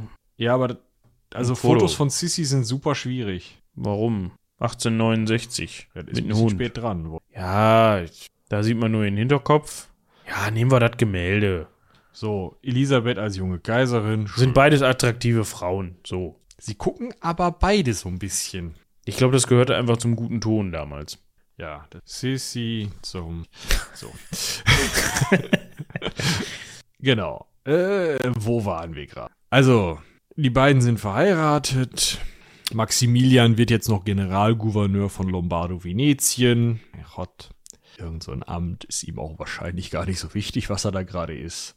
Und 1859, als die Lombardei dann italienischen Einigungskriegen verloren geht, den Österreichern, da ziehen sich unsere Charlotte und ihr Mann Max auf Schloss Miramare, würde ich jetzt sagen, wenn das ein Deutscher gebaut, ein deutschsprachiger gebaut hat, in Triest zurück. Ja, dass sich unser Maxler hat extra bauen lassen. Ganz entspannte Veranstaltung. Das direkt am Meer. War wohl ein bisschen was teuer, aber er hatte ja noch die, die Mitgift seiner Frau und ein paar Einnahmen aus seiner Tätigkeit als Konteradmiral. Flotte, genau. Oberbefehlshaber, dies, das. Genau. Diese Niederlage oder diese, dieser Verlust äh, der Lombardei bzw. Lombardo-Venetiens ist ein Problem, weil eigentlich hätte Maximilian gerne gesagt, ja, mein Gott, dann machen wir hier irgendwie so eine konstitutionelle Monarchie. Ich setze mich da oben irgendwie als König, Fürst oder sonst was drauf. Und ihr kriegt da eure Demokratie und ich finde das alles toll. Franz Josef hat da gesagt, Hammer drauf, ist mir egal. Und ähm, das führt zu einem weiteren Zerwürfnis zwischen Maximilian und der österreichischen Krone oder österreichisch-ungarischen Krone, was dann eben auch nochmal mehr dazu führt, dass eben nicht nochmal irgendwie ein anderer Gouverneursposten in Böhmen oder so auf ihn wartet, sondern dass äh, sie sich eben in dieses kleine Schlösschen zurückziehen und sagen, ja, ja, und dann sind wir schon in den 1860er Jahren. Genau. Maxler hat nichts zu tun. Maxler hat nichts zu tun. Ich finde sein Eigenheim dann, das ist standesgemäß. Ne? Schloss Miramar steht auch heute noch. Guckt euch mal das Foto an. Ich weiß nicht, ist wahrscheinlich gerade nicht zu verkaufen, aber vielleicht kann man da drin ja nächtigen. Keine Ahnung. Die haben da drin auf jeden Fall häufiger genächtigt. Und jetzt kommen wir, spulen wir wieder vor. Jetzt kommen wir zu dem Punkt, an dem wir eben schon waren. Napoleon III. sucht jemanden, den er auf den mexikanischen Kaiserthron setzen kann. Man könnte jetzt noch erwähnen, dass unser Maxle jetzt nicht komplett unbeachtet von seinem Bruder war. Ne? Das heißt jetzt nicht, also wir haben ja eben gehört, er ist hier eben einmal, du hast es gerade eben gesagt, Gouverneur ist er geworden? Ja, er war Gouverneur in, in der Lombardei, aber also der wichtige Punkt ist, glaube ich, er war, er war durchaus im höfischen Leben aktiv und er war auch durchaus dabei aktiv, sich mit anderen Leuten aus dem Adel zu unterhalten und es gab ja auch was zu tun für Adlige, ne? Die Adligen wurden immer weniger, zumindest die Höchstadligen, weil die alle nur untereinander geheiratet haben und dann immer weniger Kinder bekommen haben und ging dann auch oft nicht mit dem Kinderkriegen und so. Und dann guckt man halt, ne, wer kann's denn machen? Ja, wenn, wenn dann auf einmal irgendwo so ein Griechenland daherkommt oder so ein Polen. Also, was ich damit auf jeden Fall sagen wollte, ist, da wäre auf jeden Fall mal irgendwann was für ihn runtergefallen, auch in Europa. Also. Eben, also der hätte, der hätte Titel haben können. Ja, jetzt fragt man sich, der ambitionierte Max, der jetzt auch vielleicht immer schon so ein bisschen als der Quertreiber bekannt war und sich vielleicht auch gerne mit dem eigenen Kopf irgendwo drin verrannt hat, der bevorzugt dann möglicherweise auch solche Angebote wie das, was er von Napoleon III. bekommen hat. Ja, also Napoleon klopft an und sagt, ich weiß, du bist der ne, Bruder vom Kaiser. Griechenland und Polen, ist ja, ist ja auch nichts geworden. Ist ja unbequem. Ne? Komm, ich habe hier was Besseres. Hast du schon mal von Mexiko gehört? Außerdem überleg mal, ja, wir sind hier Frankreich. Frankreich, ja, der, der Kern der Revolution. Ja. Wir können diese Sachen mit, äh, ja gut, vielleicht war ich mal Präsident, ich dann selber zum Kaiser an die Macht geputscht. Vielleicht sollten wir mal eine Folge über Napoleon Dritten machen. Äh, aber prinzipiell können wir das mit Demokratie und so. Und guck mal, wir hätten hier sowas wie, also wenn ich als Napoleon der Dritte das denke, dann ist das ja eigentlich Frankreich. Nur halt zwischen den beiden amerikanischen Kontinenten. Also macht er Max jetzt zum französischen Kaiser, sort of, oder? Ja, zumindest sagt der Max, ey, hier, ich will ein Reich haben, das nah an Frankreich gebunden ist. Ich habe hier was, das haben wir besetzt, also militärisch ist es definitiv schon mal da an Frankreich gebunden, weil wenn die Franzosen gehen, dann ist das durch, dann ist das nicht mehr besetzt. Ne? Und äh, wirtschaftlich wollen wir es auch eng an Frankreich binden. Und da brauche ich jetzt einfach einen, einen, schönen Kaiserkollegen, der das da drüben übernehmen kann. Und dann kannst du da richtig schön deine, deine liberalen Ideen durchsetzen. Und was halt in Griechenland und Polen vielleicht nicht so gut klang, wo die Griechen oder die Polen, der griechische oder polnische Adel oder wer auch immer da für die Entscheidung zuständig war, jeweils gesagt haben, nee, ein Habsburger, danke. Brauchen wir nicht da sagt Napoleon der Dritte halt an der Stelle und er ist der Einzige, der das da entscheidet. Jo, Maxle ist der Richtige. Maxle ist natürlich auch für ihn der Richtige und das muss man ganz klar so sagen, weil er natürlich keinen, niemanden sucht, der da eine starke Position hat. Er möchte ja, natürlich einen drömeligen Träumer. Oh, genau, wow. so ein drömeliger Träumer ist für ihn genau der Richtige. Ja, der möchte halt jemanden, der irgendwie an, an, an seine ja, neumodischen Werte glaubt und sagt, okay, ich mache da jetzt alles neu, aber im Grunde habe ich keine Ahnung von dem, was ich tue und er möchte jemanden haben, den er steuern kann. Ja, Marionettenkaiser. Marionettenkaiser, exakt. Und Max ist natürlich begeistert davon, seine ja, Frau Kaiser. ist natürlich noch begeisterter davon, weil die ist natürlich auch drauf aus, dass sie Kaiserin von Mexiko wird und dass die beiden endlich mal zu dem Recht kommen, was Max zusteht und ihr sowieso, also äh, ihrer Meinung nach, endlich mal zu Macht kommen und nicht diese ja, Oberbefehlshaber der Marine und ständig verschuldet und dies, das, ne, sondern Kaiser und Kaiserin von Mexiko. Das hört sich doch gleich mal viel besser an. So, Max Bedingung war allerdings, dass das mexikanische Volk auch wirklich möchte, dass er Kaiser wird. Kann man sich ja, gut. vorstellen. Das ist ja auch- überhaupt. Ja, aber das ist ja kein Problem. Ja, klar, also auf dem Papier ist das kein Problem, aber er Also hat halt gesagt, pass, ich möchte jetzt da nicht irgendwie so ein Despot werden und denen vor die Tür gesetzt werden und die haben ja eigentlich gar keinen Bock auf mich, sondern ich möchte schon wirklich einen Beweis dafür, dass die das auch wirklich wollen. Ja, so, und da hat der französische Delegierte, äh, der französische Gesandte, der da bei ihm stand, gesagt, ja, natürlich, äh, sehr gerne, äh, selbstverständlich, äh, geben Sie mir sechs Wochen, ich frage nochmal nach, Dankeschön. Und dann ist er schön nach Paris gegangen und dann hat er sich da so ein Post-it genommen und hat dann mal eben drauf gedröbelt, hier, wir, das mexikanische Volk. wie schreibt man so. mexikanisch? Ah, egal. so. Ne? Hat er draufgeschrieben. Und ähm, hat er mal sein Willi drunter gesetzt und hat gesagt, hier Max, ich habe hier auch noch mal drei Mexikaner irgendwo. Äh, so, ne, die hatten ja das, also die Franzosen hatten ja das Land besetzt. So, die Klerikalen, also die äh, kirchlichen Vertreter in Mexiko, die Konservativen in Mexiko, die halt eben entweder ein Kaisertum wiederhaben wollten oder zumindest eben diese konservativen Machtverhältnisse mit den großen äh, Ländereien für wenige Gutverdienende beibehalten wollten, die hatten die Macht wieder in Mexiko unter französischer Besatzung. Also die französische Besatzung hat diese Macht aufrechterhalten. Und diese Leute, die da die Macht hatten, die haben natürlich gerne eine Delegation geschickt, die dem Max das Blau vom Himmel geraten hat. Und die hatten unter sich auch mal rumgefragt, wer den denn haben will. Ne? Da hat man an diesen Post-it geschrieben und dann war das gut. Und Max hat natürlich gesagt, ja, wenn das Volk das will, dann stehe ich gerne bereit. Genau.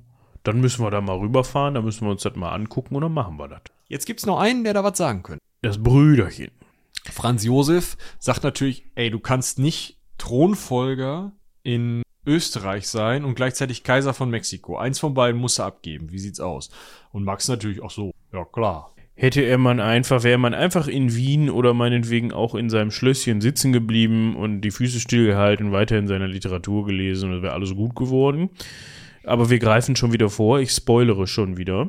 Sagen wir mal, seine Familie in, im Allgemeinen war jetzt nicht Feuer und Flamme für den neuen Job. Die haben jetzt generell nicht gesagt, los Max, deine Gelegenheit, sondern das war eher so ein, äh, also wenn du mich fragst, ich würde das nicht machen, aber man kennt Max, ne? er war da eigenbrötlerisch unterwegs und er und seine Frau treten das Amt an, waren voller Ehrgeiz, weil sie wollten ja auch was bewegen, sie wollten was ändern und das war ihre Chance oder seine Chance vor allem, da einen liberalen Staat aufzusetzen und vielleicht mal ein bisschen was anderes zu machen, als man das bisher kennt. Ne? Und so frisst der Napoleon natürlich aus der Hand und glaubt ihm, dass niemand außer das Mexik also das, das mexikanische Volk nichts mehr wünscht als einen Habsburger als Kaiser. Und so geht man da mal, fährt man da mal hin. Dass die USA natürlich alles andere als einen europäischen oder Kaiser daneben haben wollen. Ist, ist klar. Die Jetzt, also- Basis, die er dort hatte, war auch nicht so die beste und vor allem auch die, die Grundvoraussetzungen, wir hatten ja eben schon mal drüber gesprochen, wie Mexiko zu dem Zeitpunkt dasteht, sind alles andere als einfach. Du hast halt zwei Bürgerkriegsparteien, ja, von denen die eine sagt, so, wir wollen hier Kirche und, und, und äh, Großgrundbesitzertum oben halten, die werden von den Franzosen unterstützt und die Franzosen sagen so, wir brauchen hier einen europäischen Herrscher. Zack, da setzen wir den Max ein. Das heißt, selbst von dieser Kirchen- und, und Oberschichtspartei, die nicht die stärkere im Bürgerkrieg ist, äh, von diesen Leuten sind schon die, also sind schon einige so drauf, so, ja, wenn es sein muss, nehmen wir auch einen Europäer als Kaiser, aber wir hätten auch selber Personal, das das machen könnte. Und ähm, im Endeffekt kann man sagen, der Kaiser ist von Gnade und Militärpräsenz der Franzosen hier abhängig. Nur die Franzosen halten ihn selbst gegen seine eigenen eigentlich ihm näher stehenden Konservativen an der Macht. Über die Liberalen brauchst du gar nicht reden, denn die führen Bürgerkrieg. Das ist, äh, die, die wollen auf gar keinen Fall einen Kaiser, die wollen eine Republik. Fertig. Ja. Und ähm, dann, also in dem, in dem Lichte kommt, kommen Max und Charlotte im Hafen von Veracruz an und sie erwarten eigentlich einen Triumphzug. Naja, die Stra Stadt ist halt bürgerkriegsgebeutelt, fast leer. So ein paar Bettler gucken mal so, hä? Wisst Ah. Ja, Charlotte schreibt sehr schön, in dem Land erwartet sie keinen Triumphzug, wie erhofft, sondern bestenfalls freundliches Desinteresse. Also bestenfalls. Bestenfalls hat Das mal jemand gesagt so, ach du, nee. Das, also was, was man jetzt hätte machen können, wenn man nicht selber verblendet gewesen wäre, davon zu sagen, wir sind hier gewünscht, wir wollen hier sein, äh, wir sollen hier sein, das ist von Gottes Gnaden oder so. Wir müssen hier das Land auf Vordermann bringen, die kriegen das ohne uns nicht hin. Man hätte in dem Moment sagen können, ach so. Ja, pass mal auf, wir machen das wie folgt. Ich gehe jetzt zurück in meine Kabine und ihr habt 48 Stunden Zeit, um hier Tamtam zu organisieren. Und wenn ihr nicht genug Leute findet, die sagen, ja, natürlich sehr gerne machen wir bei einem Triumphzug für unseren neuen Kaiser mit, dann fahre ich wieder. Ja gut, aber das ist ja nicht das, was die, wo- also, ne, Das ist nicht das, was sie wollen an der Stelle, aber das ist trotzdem, also das wäre, sagen wir mal, lebensrettend gewesen für unseren Maximilian. Ja, erstens das, aber zweitens, du musst dich ja mal in seine Lage versetzen. Ne? Der war immer sein Leben lang bisher der Zweite. Das war der zweite Unverstandene bei Muttern, Mutterns Liebling, aber trotzdem irgendwie immer nur die zweite Geige und hat es bisher auch nicht so richtig auf die Kette gekriegt, sein Leben zu organisieren. Äh, Wir meckern hier natürlich auf hohem Niveau. Ne? Also war halt Bruder einer der mächtigsten Herrscher in, auf, auf diesem Planeten zu der Zeit, aber trotzdem, ja, er war halt nicht der mächtigste Herrscher oder einer der mächtigsten Herrscher auf diesem Planeten zu der Zeit. Man So. muss ja immer den, nach den Vergleichswerten gucken, ne? Genau. Also, Also es ist halt immer die Frage, mit wem vergleichst du dich, exakt. Und dann wird dir halt vorgeschlagen, boah, du kannst jetzt Kaiser von Mexiko werden und du kannst da machen, was du willst. Du kannst endlich dein Potenzial ausspielen und der Unverstandene kann endlich zu seiner, zu seinem Triumph kommen. Und dann kommst du da an und dann ist ja gar nichts. ja, weiß ich nicht. Also der, da, ich bin ja relativ leicht zu frustrieren. Da hätte ich schon mal das Keyboard geflippt. Also, aber gut. Aber was ist die Option? Du Ja, kannst tschaußen. Jetzt, ja, tschaußen. Du kannst jetzt wieder auf dein Schiff gehen. So, und dann fährst du wieder nach Hause, nach Europa. Und dann kommst du wieder in Wien an und dann sitzt Hast du noch die Bru- Thronfolge abgegeben? Der geht sich ein. Genau, ja. du, hast noch die Thronfolge abgegeben und dann sitzt dein Bruder da, guckt dich an und, und so, weißt du, mit so, man kennt diesen Blick. Dieses, Ja, habe was? hab ich sie nicht gesagt? So, was war das für eine Nummer wieder? Ja, komm, so, Hier hast du eine Apanage, aber das, Schlösschen Miramare gibt's nicht mehr. Ja, gut, das gehört ja nach wie vor, nach wie vor ihm. Aber trotzdem, so, hier hast du ein bisschen Geld, du lebst von meinen Gnaden und wir gucken mal in fünf Jahren, wenn du dich gut angestellt hast, vielleicht kriegst du die Thronfolge wieder. Also, also was anderes konnte er nicht erwarten. Dass man dann nicht direkt zurückgeht, wie so ein Ja, Geschundener, ist klar. Nichtsdestotrotz. Ja, also er, er will ja jetzt einen geilen Staat aufbauen, ne? Hier schön so eine eingeschränkte konstitutionelle Monarchie, ja, ein demokratisch gewählter Kongress, dass wir so richtig einen modernen Staat aufbauen, dass auch das Volk mitbestimmen kann. Das, das wollen wir haben. Jetzt gucken die mexikanischen Konservativen, die so, äh, gucken ihn an und sagen, was? Ko- Kong, kann, kann ich gar nicht aussprechen, da krieg ich direkt Pickel auf der Zunge von. Kongress heißt Macht abgeben, machen wir nicht, gibt's nicht. Da haben wir keinen Bock drauf. Und die Liberalen sagen halt, ne, die jetzt noch gerade von den Franzosen unterdrückt werden, die sagen halt, äh, Kaiser. Nee, dafür, dafür kämpfen wir hier gerade nicht. Definitiv. Gerade nicht so ein Österreicher. Mit anderen Worten, er hat eigentlich überhaupt keine, also vielleicht ein paar hundert Leute Machtbasis. Der Rest will eigentlich was anderes. Ja. Das heißt, man guckt sich das erstmal so ein bisschen an. Der Vorteil, den er zu dem Zeitpunkt noch hat, ist ja, dass er mit den vorhandenen französischen Truppen im Land auch noch ein bisschen ein Argument hat. Ne? Also es ist jetzt nicht so, also es ist jetzt nicht so, dass der da alleine mit vielleicht einem, einem Koch und einem Bediensteten ankommt und äh, zwei seine Frau Pferden und und, seine Frau und dann so, wo ist denn das Schloss hier?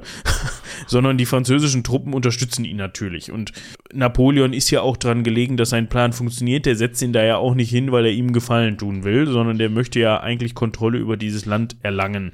Und zwar nicht nur durch eine Militärdiktatur, wie wir eben schon festgehalten haben, sondern durch eine mehr oder weniger legitime Regierung in Form eines Marionettenkaisers.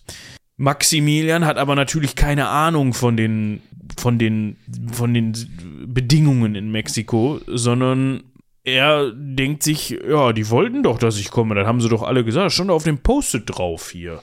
Und mietet sich erstmal im Schloss Chapultepec ein. Darüber haben wir die letzte, in der letzten Woche schon gesprochen. Kann man sich auch Ich heutzutage. euch noch mal verlinkt. Genau, kann man sich heutzutage auch noch angucken. Liegt im Stadtpark Chapultepec in Mexico City. Damals war das noch nicht Mexico City, sondern etwas da ein bisschen davon entfernt. Es wird gesagt, dass er die erste Nacht wohl auf dem Billardtisch geschlafen hat, weil die Matratzen ganz wenig mit Ungeziefer voll waren. Ich meine, da hätte er zumindest Anhänger in Form von Blutegel und Wanzen bekommen können. Ja, mit denen hätte er sich anfreunden können, das stimmt. Ich glaube, seine Frau war auch begeistert. Der Vorteil für ihn war, dass in Mexico City zumindest kaisertreue Konservative also dominiert haben. Ja, das heißt, die Stadt selber war zu dem Zeitpunkt konservativ geprägt. Klar, wir haben eben gehört, auch die Konservativen haben sich das eigentlich konservativer vorgestellt, als er das wollte, aber immerhin besser, als wenn da Liberale rumgesprungen wären. Die der- hätten gleich was gemacht, aber da kommen wir noch zu. ja. So, die waren eher im Norden, Norden des Landes unterwegs, äh, von, im, also unter Führung von Präsident Juarez.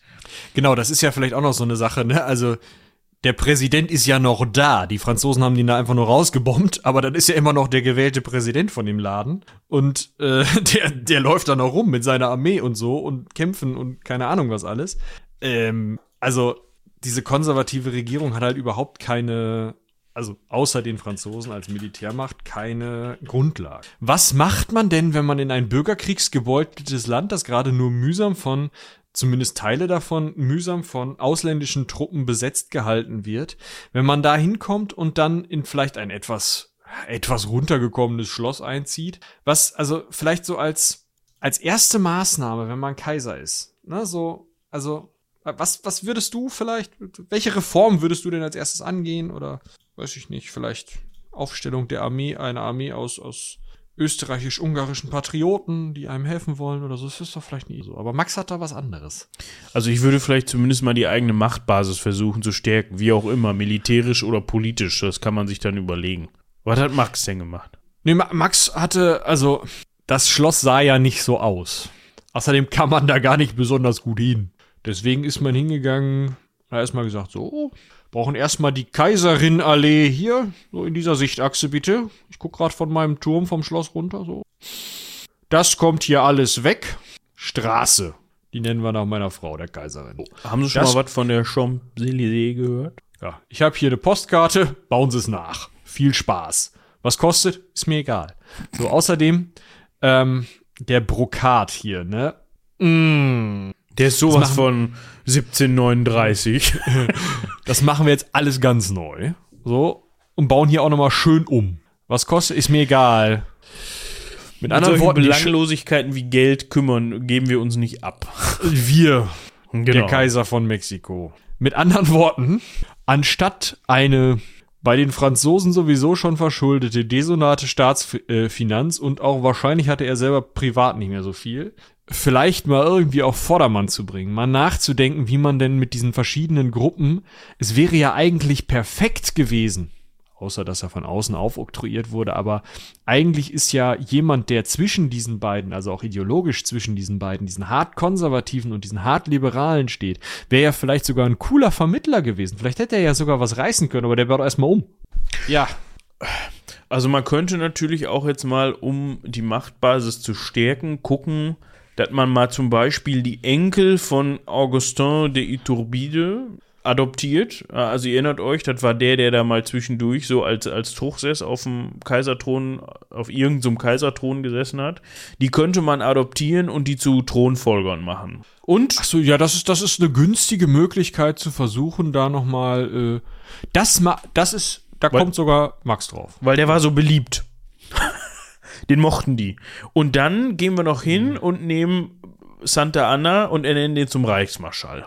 Das ist der Typ, der den Iturbide hat erschießen lassen. Ja, so bringt man das wieder zusammen. Ne? Das ist eine kleine Versöhnung. Ja, Spoiler hat nicht. Ja.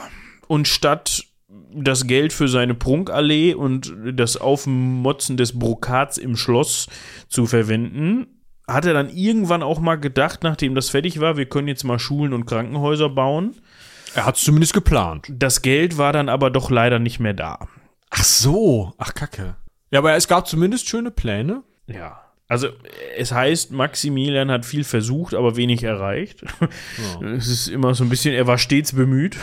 Ja, dann hat er, äh, das muss man vielleicht auch noch mal dazu sagen, also er hat auch versucht, diese Unruhen im Land äh, irgendwie niederzuschlagen. Das hat er natürlich nicht hingekriegt, weil äh, wenn die einen aufgemuckt haben, haben die anderen mit aufgemuckt eigentlich. Also es gab immer irgendwie von allen Seiten Stress.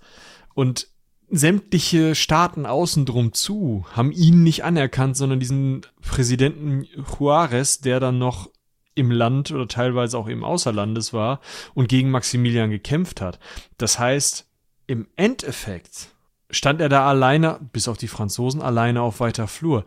Die USA oder sämtliche südamerikanischen Staaten hatten ja auch keinen Bock darauf, dass irgend so ein dahergelaufener Europäer, die haben gerade die Kolonialherrschaft abgeschüttelt, weißt du? Und dann heißt es, ja, das sag ich, ist ein Kaiser. Danke.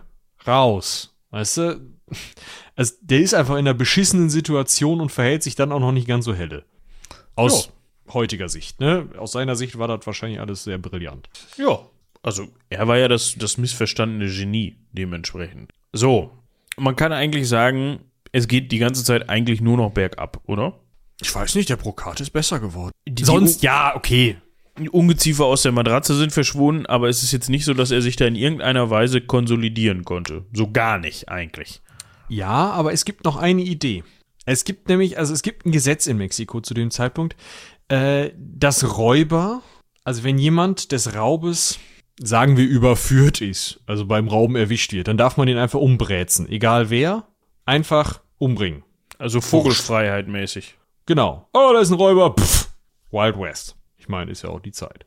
Jetzt, wenn man jetzt dieses Gesetz nimmt und da sagen wir mal ein Dekret, ein kaiserliches anschraubt, in dem die Anhänger von diesem Präsidenten Juarez einfach auf dieselbe Stufe gestellt werden, dann müsste sich die Zahl der Anhänger von Präsident Juarez doch relativ schnell verringern lassen. In der Theorie ja. So viel zum Thema rücksichtsvoller, aufgeklärter, teildemokratischer, verfassungstreuer Monarch. Das unterschreibt unser Max nämlich. 9000 Menschen werden ermordet. Nicht so viele, wie ich im ersten Moment gedacht hätte, aber es ist eben so, dass die politische Verfolgung dadurch massiv wird und halt auch einfach die Falschen trifft, garantiert, weil, hey, der hat ein Juarez-T-Shirt an. Pff. Oh, war doch Che Guevara. so, das war jetzt ein Historikerwitz, da muss man wissen, wann Che Guevara geboren ist, aber ja, aber was auf jeden Fall deutlich wird, ist, dass das überhaupt nicht dazu führt, dass in irgendeiner Form Frieden ins Land kommt, sondern dass es, es wird gemeuchelt, getötet und verfolgt, bis der Arzt kommt. Also diese 9000 Menschen, die dabei gestorben sind, die haben die ganze Situation nicht besser gemacht.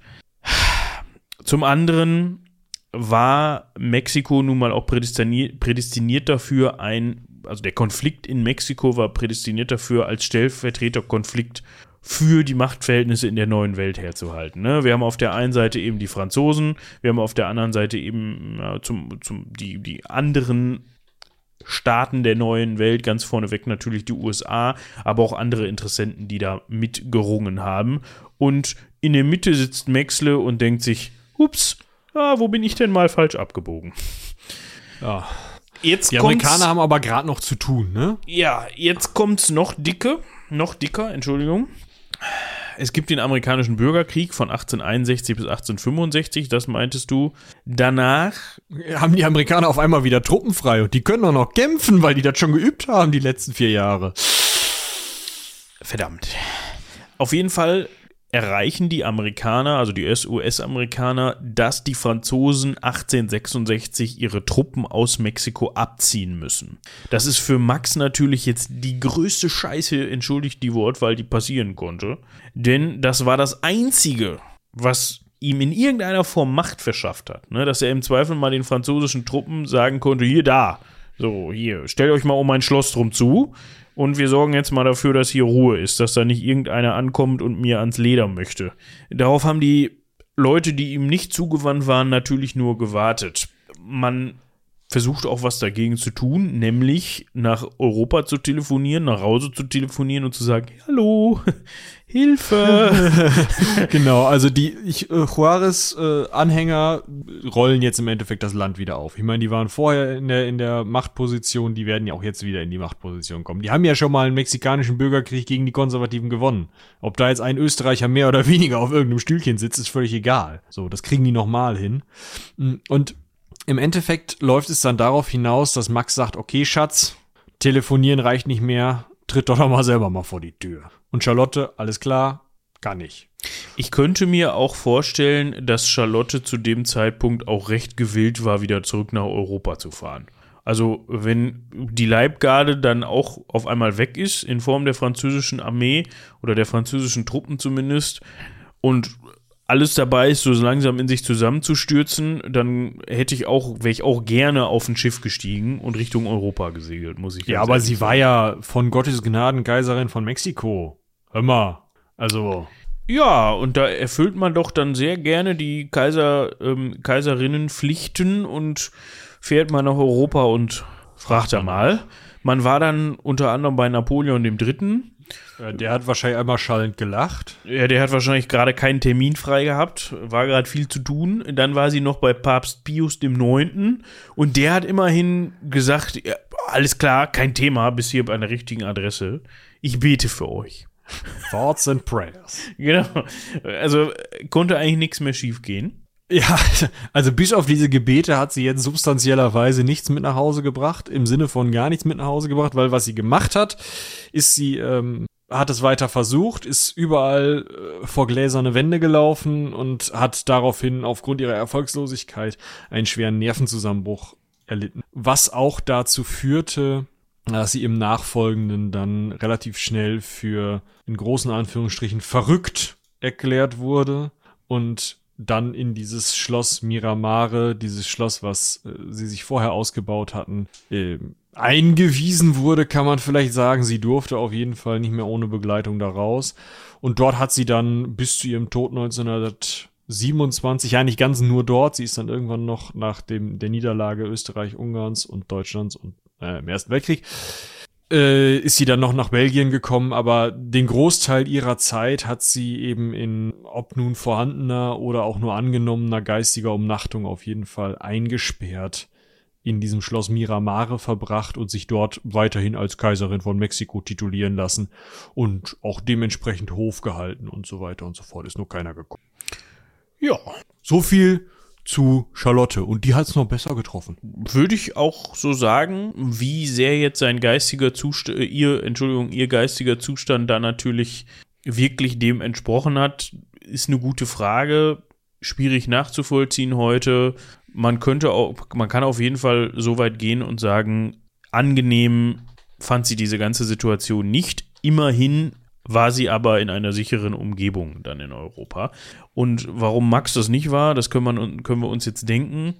Hm, der musste sich dann mit seinen letzten übrig gebliebenen Truppen in der Stadt ähm, Curetaro verschanzen. Da gucken wir mal eben gerade, wo das heutzutage liegt. Also es liegt da, wo es damals auch lag, aber ne, Mexiko. Ich hoffe, ich spreche das richtig aus. Santiago de Querétaro.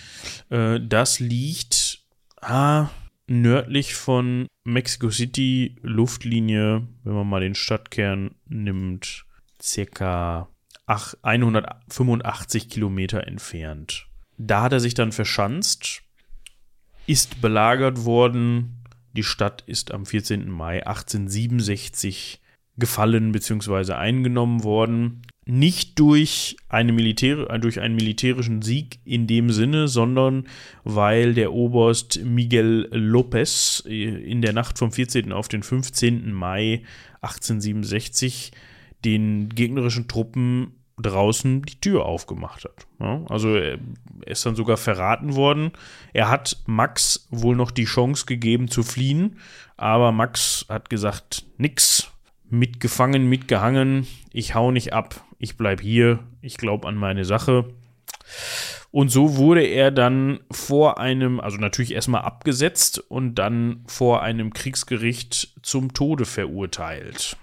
So, der Punkt ist jetzt aber, was zum Fick geht denn in der Rübe vor, wenn der merkt, ah, ich kann Mexico City nicht halten?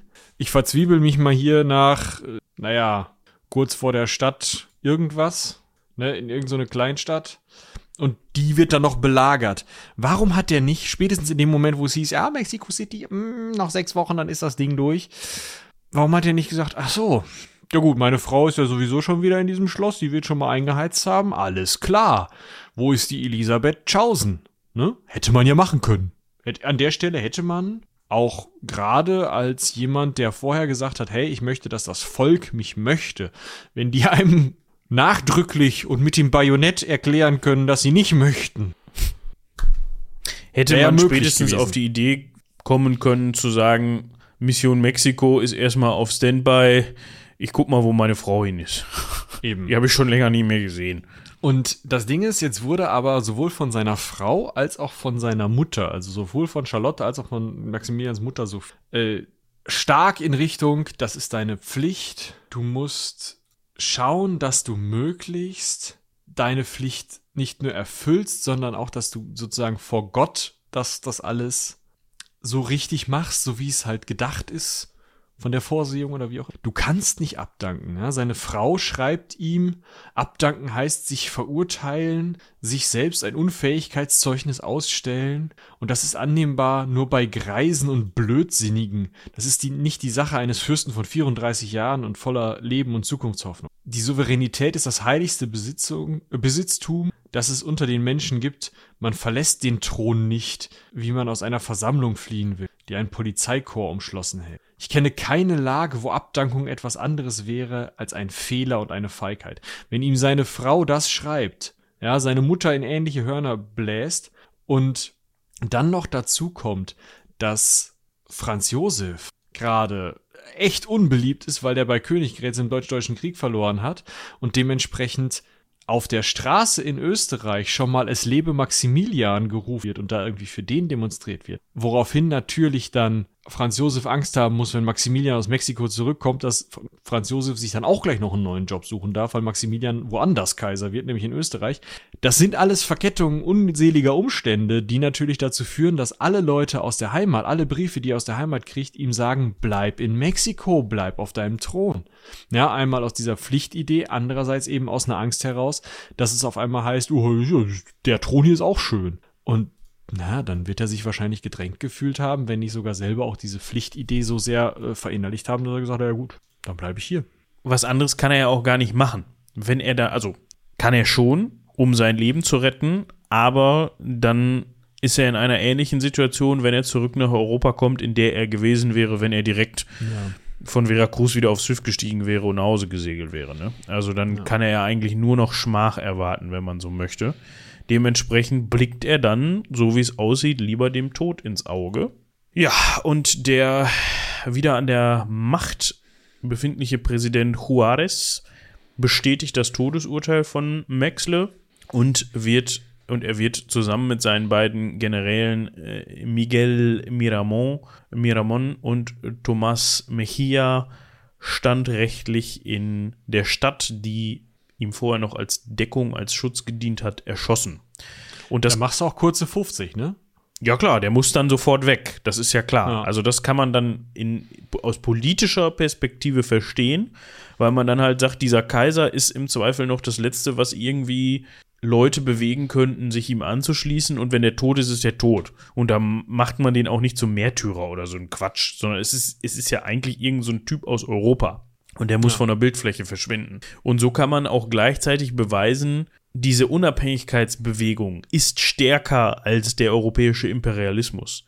Also ja. wir sind in dem, die Mexikaner können in dem Moment zeigen, wir sind stärker als diese europäischen Monarchen, die hier ähm, ja die ganze Welt beherrschen wollen, quasi. Es gibt dann noch die Story, dass Maximilian angeblich den Soldaten, die dann eben diese Erschießung durchgeführt haben, gesagt haben soll, sie, er würde ihnen verzeihen, also er wüsste, dass sie nur ihre Pflicht erfüllen würden und hat ihnen auch noch Goldmünzen zugesteckt, damit sie eben auf seine Brust, also auf sein Herz schießen und nicht auf sein Gesicht.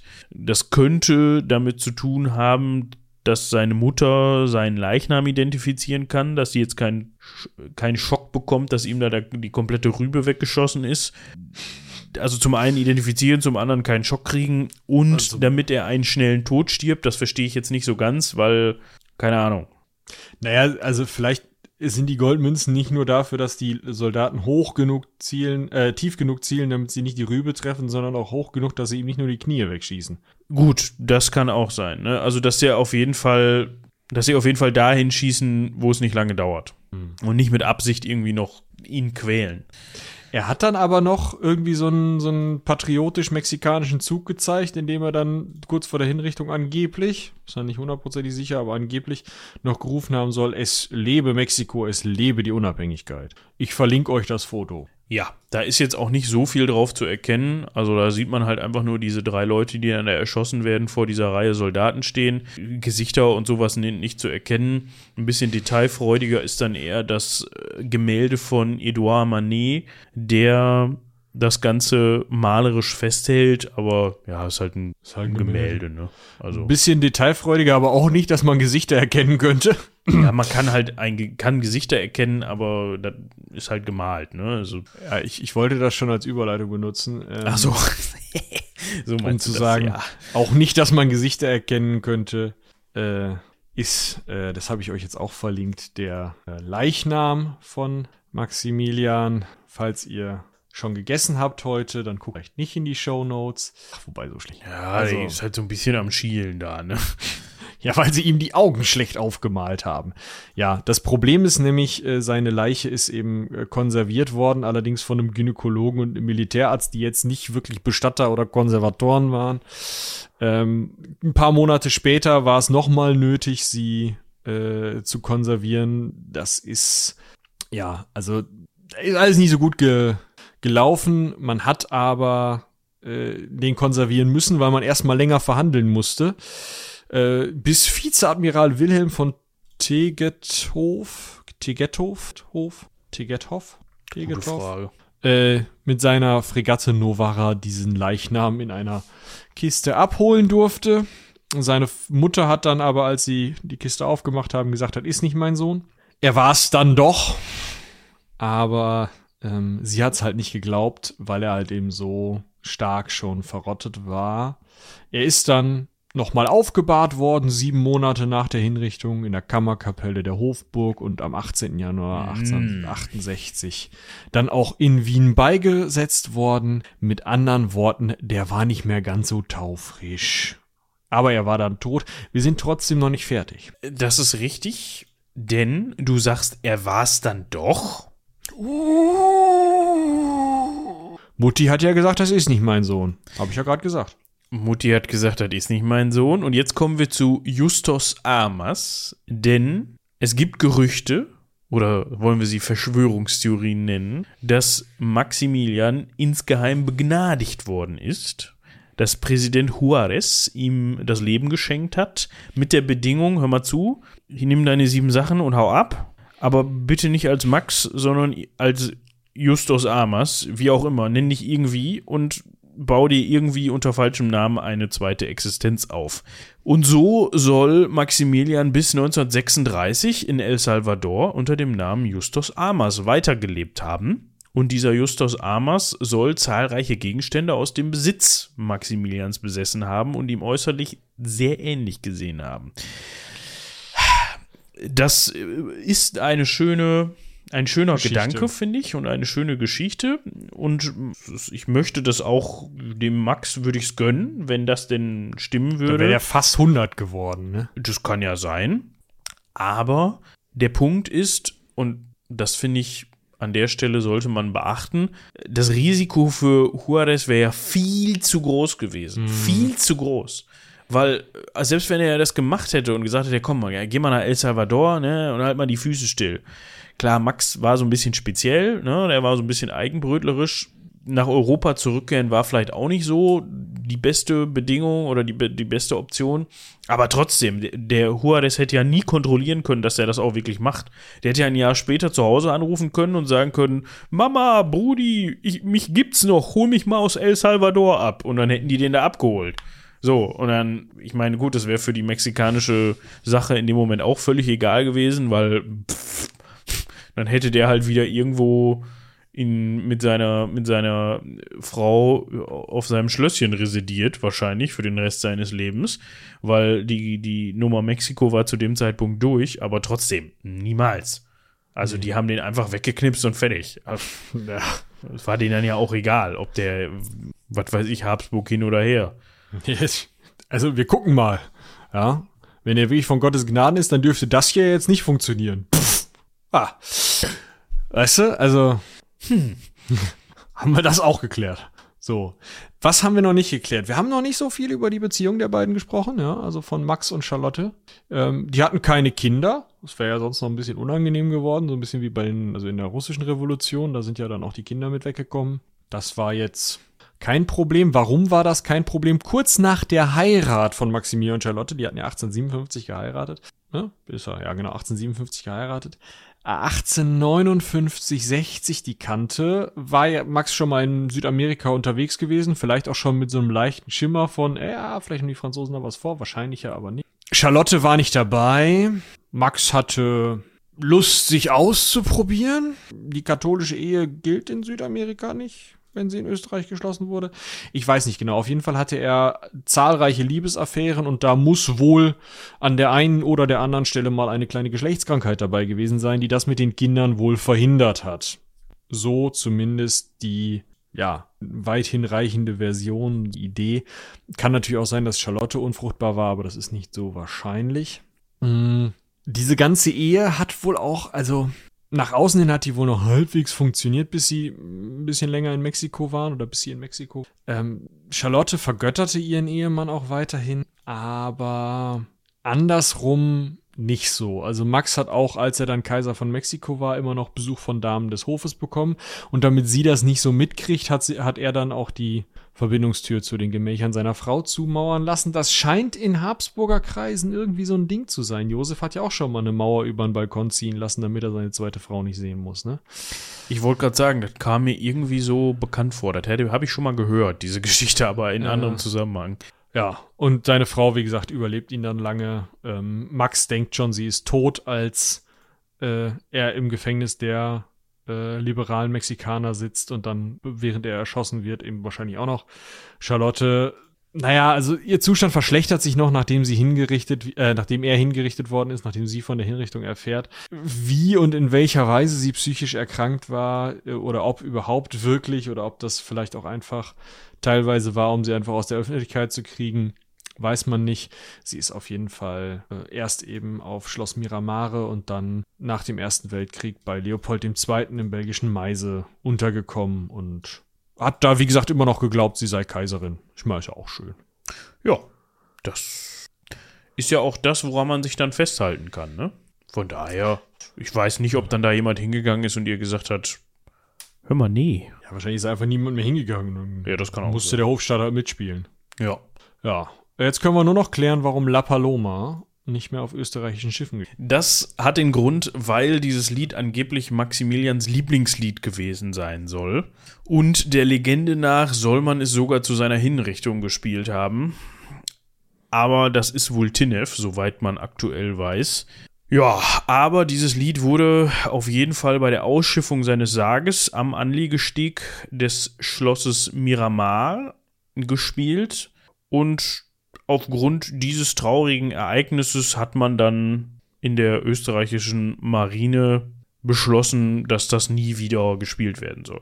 So, finde ich irgendwie ein bisschen interessant, also finde ich komisch, weil man könnte ja eher sagen, okay, wir wollen an sein Andenken erinnern und spielen es deshalb gerade häufig. Und so ist das irgendwie so das verbotene Lied, so, weil das sein Lieblingslied war, weißt du? Das ist irgendwie so ein bisschen, keine Ahnung.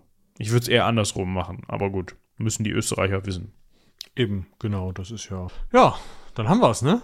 Das war das bewegte und doch im Vergleich recht kurze Leben von Maximilian I., äh, dem einzigen von Mexiko. Vielen Dank an Inga dafür, dass sie dieses kurze Leben so ausgewalzt hat und so spannend gemacht hat und echt einige richtig witzige Sachen rausgefunden hat. Definitiv. Lasst uns gerne Feedback da, wie ihr die Folge fandet, wie ihr über Maximilian denkt. Und ich kann es nur nochmal erwähnen, seid gespannt auf nächste Woche zur Folge 300. Und auch dazu freuen wir uns natürlich über Feedback, wenn es denn soweit ist. Ich hoffe, die Folge wird nicht vorher geleakt. Ich gehe mal nicht davon aus. Ich gehe auch nicht davon aus, weil es gibt nämlich schon eine Review-Version mit Link, die im Umlauf ist. Also im Umlauf in internen Kreisen natürlich. Das finde ich witzig, wenn hm. irgendwie morgen geht dann durch die Bildzeitung Ecke Hansaring Folge 300 geleakt. Bildzeitung hat Exklusiveinsicht oder irgendwie sowas. Dann ruft uns mal bitte an, liebe BildzeitungsleserInnen unter unseren ja, HörerInnen. Genau. Ich hoffe, das sind viele. ich glaube, das sind auch wirklich wenig, wenn überhaupt. Ja, ähm, ja. ich kann noch aufklären, dass äh, Fabian definitiv gewonnen hat mit seinen 26.000 Minuten. Glückwunsch. Wir müssen uns jetzt noch überlegen, ob wir da einen Preis. Also ich würde sagen, wenn du 2024, wer uns 2024 den höchsten Wert an Minuten schickt, die er oder sie gehört hat, der kriegt irgendwas. Was? Müssen wir noch mal gucken. Warte mal. Was denn? Moment mal eben. Ich muss da mal eben was ausrechnen. 26.000 Minuten. Geht das überhaupt? Du also klar, Folgen mehrfach hören. Ja klar, aber pass mal auf. Wir haben jetzt, lass uns mal von, sagen wir mal von 280 Folgen ausgehen. Sagen wir, wir sind mal, wir sind mal großzügig und legen das mal für Fabian aus. Eine Folge hat 90 Minuten.